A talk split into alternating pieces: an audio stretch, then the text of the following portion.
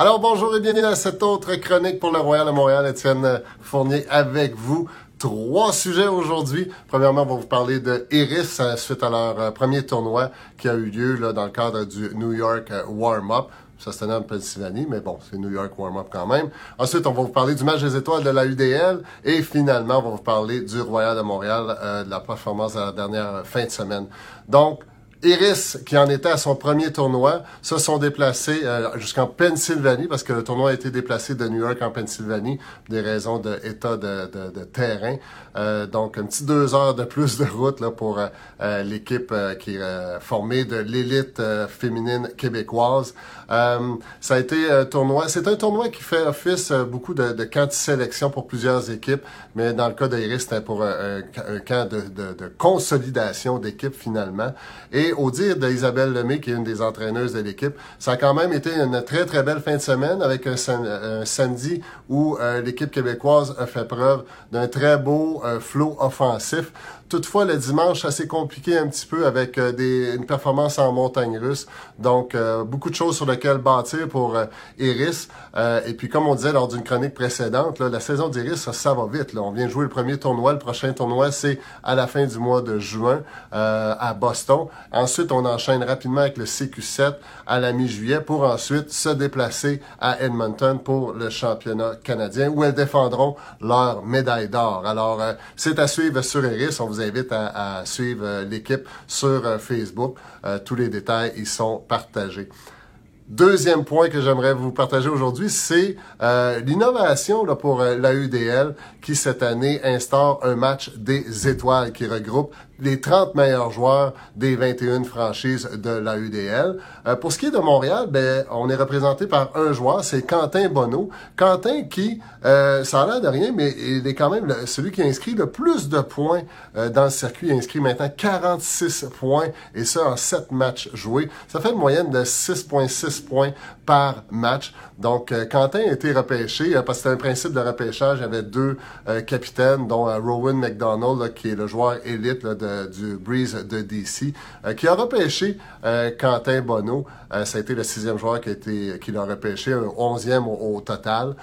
donc, ça va être très, très, très excitant. Ça va être disponible d'ailleurs sur AUDL TV pour ceux qui sont abonnés. on vous invite à, regarder ça. Ça se tient ce samedi, le 8 juin, dès 19h. Et pour ceux ben, qui ont des points Air Miles et qui ne savent pas quoi faire, ben, ça a lieu à Madison. Donc, prenez l'avion, allez faire un tour là-bas. Il va y avoir un concours d'habilité aussi, tout ce qu'on peut attendre de match des étoiles. Donc, ça devrait être très, très, très excitant à suivre. Donc, euh, troisième point à l'agenda aujourd'hui, le Royal de Montréal en fin de semaine passée qui était dans sa tournée ontarienne. Ils ont affronté le Outlaws d'Ottawa samedi. Ils en sont sortis avec une belle victoire de 21-19.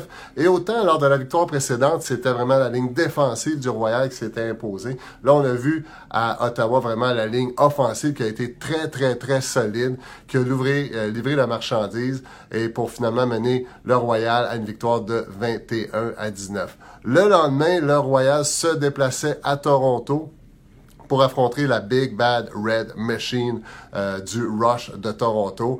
Euh, c'est jamais facile contre Toronto, mais on y a cru jusqu'à la mi-temps, le Royal qui tirait de l'arrière par un seul petit point. Et puis là, ben, en bon français, on s'est enfargé en troisième, euh, le troisième quart. C'était des conditions difficiles quand même. C'était très, très, très venteux sur le terrain. Et puis là, ben, il y avait quand même quelques absents du côté du Royal, entre autres Arsenault et Steve Bonneau, qui ne pouvaient prendre part à ce match-là. Donc, euh, Montréal qui s'en tire avec une défaite de 19 à 13 contre le Royal. Euh, ça, les, ça les amène, euh, après sept matchs joués d'une saison de 12, à une fiche de deux victoires, cinq défaites. Euh, ils sont dans l'avant-dernière position euh, de, la, division S. Euh, l'accession aux séries éliminatoires, mathématiquement, c'est pas impossible encore, mais ça va être extrêmement difficile.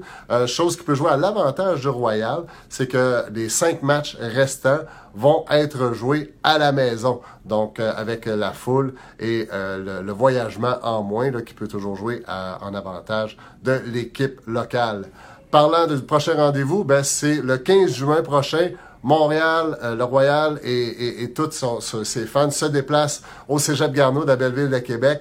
Euh, ils vont accueillir les Outlaws d'Ottawa. Euh, c'est la deuxième année que le Royal fait ça. L'année passée, ça avait été vraiment extraordinaire comme ambiance et comme, comme expérience. Donc, on espère réitérer cette année. On est certain qu'il va y avoir beaucoup de gens parce que le, le, Royal a beaucoup de fans dans la belle région de la ville de Québec. Donc, on vous y attend. Si vous êtes de Montréal, ça vous tente de faire un petit road trip à Québec, ben euh, gâtez-vous.